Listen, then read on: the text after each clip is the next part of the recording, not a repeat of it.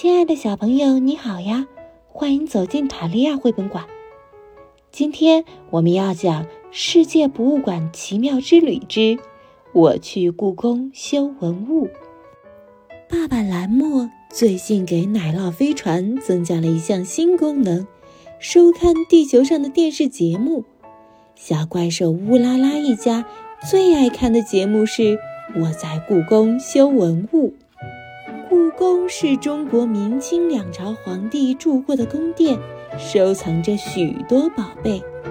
文物修复师就是给这些宝贝看病的医生。这些医生就像会施魔法一样，能把破旧不堪的文物变得焕然一新。小怪兽简直被迷住了。他们一家很久以前曾经去过一次故宫，这次小怪兽乌拉拉。决定到故宫文物医院去看看修复好的文物。爸爸妈妈，我也要去学修文物的魔法。小怪兽乌拉拉嚷道：“说走就走！”小怪兽乌拉拉启动了奶酪飞船的自动飞行程序，嗖嗖降落故宫了。可是故宫实在太大了，虽然他们全家来过一回，但还是迷路了。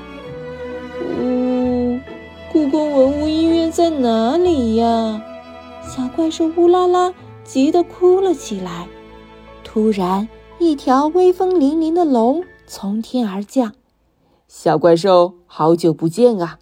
这里是太和殿，故宫文物医院在西边。你们骑到我背上，我带你们去吧。见到老朋友，小怪兽乌拉拉好开心。他们一家人骑到龙背上，飞上了天空。小怪兽乌拉拉看着下面的宫殿越来越小，紧张地抓住龙的鳞片，谁知道刚好抓到了龙的痒痒肉，龙一声大笑，竟然把小怪兽乌拉拉一个人甩了下去。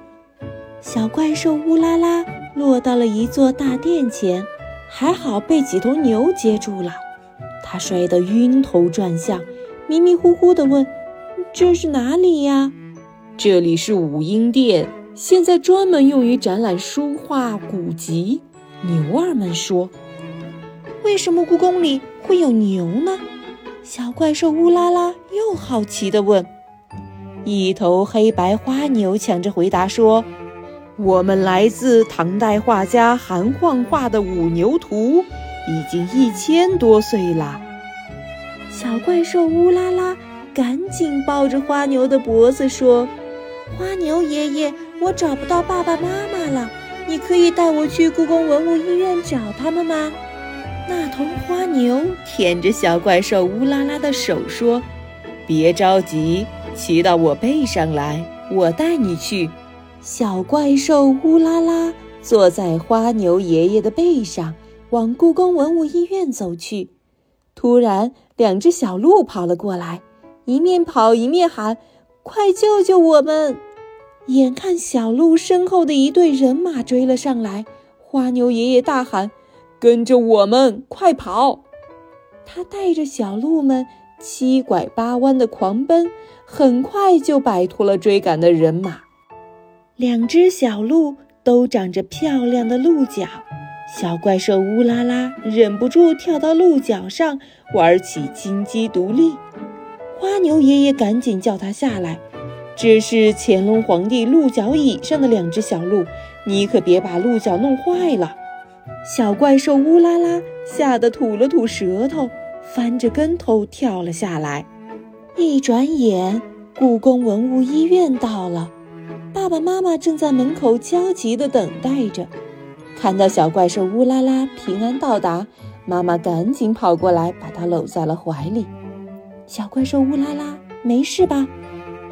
小怪兽乌拉拉开心地告诉妈妈：“我没事儿，是五牛图里的花牛爷爷帮了我，我们还救了两只小鹿呢。”说着，一位穿着蓝色大褂的爷爷从屋里走出来，笑盈盈地对他们说：“花牛，好久不见，你们五头牛儿还好吧？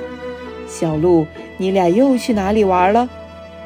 原来这位就是文物修复师爷爷。五牛图是他花了八个月的时间修复好的。两只小鹿突然匆匆跑进屋，化作了鹿角椅背。小怪兽乌拉拉崇拜地说：“爷爷，您太厉害了，简直就是魔法师！”文物修复师爷爷告诉小怪兽乌拉拉：“我可不是什么魔法师，我是给故宫的宝贝看病的医生。在我们文物医院有很多为不同文物看病的医生。”说着，修复师爷爷带他们参观了文物医院，在这里。不仅可以修复书画，还可以修复钟表、瓷器，还有木家具。小怪兽乌拉拉被瓷器诊室里的一个彩色大瓷瓶迷住了，他扳着手指想数清瓶子上到底有几种颜色，可是越着急越数不清。修复师爷爷告诉他：“孩子，这件瓷瓶被人们称为瓷母。”它有十五层颜色，十二幅不同的图案，就像一本陶瓷大百科全书。你当然数不清了。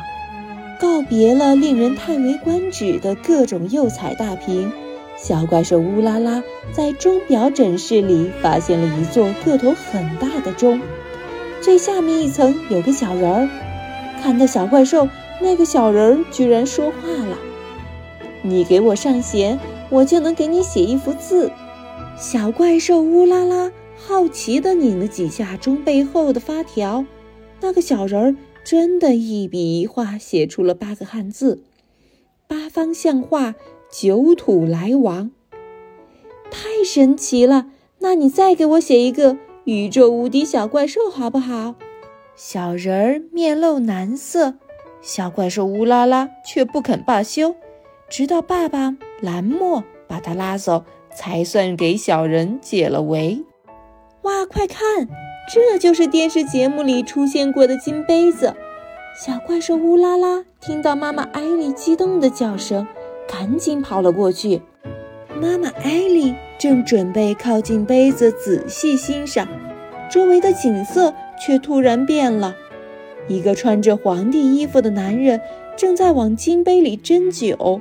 周围还点着红彤彤的蜡烛，难道你是乾隆皇帝？正是，来者何人？我们是来自米尔星的小怪兽乌拉拉一家，你在做什么呢？今天是新年第一天，朕用此杯斟满酒，祈求新的一年平安吉祥。趁乾隆皇帝举行仪式的功夫。小怪兽乌拉拉偷偷地尝了桌子上的好几种点心，宫廷糕点果然名不虚传。转眼就到了故宫关门的时候，小怪兽乌拉拉一家还恋恋不舍地不愿离开。文物修复师爷爷把他们送到门口，对小怪兽乌拉拉说：“你知道，作为一名给文物治病的医生，你所说的神奇的魔法。”其实就是对文物深深的爱，有了爱，才能日复一日、年复一年，耐心的一点一滴的把文物修复好。修复师爷爷的话，小怪兽乌拉拉会一直记在心里。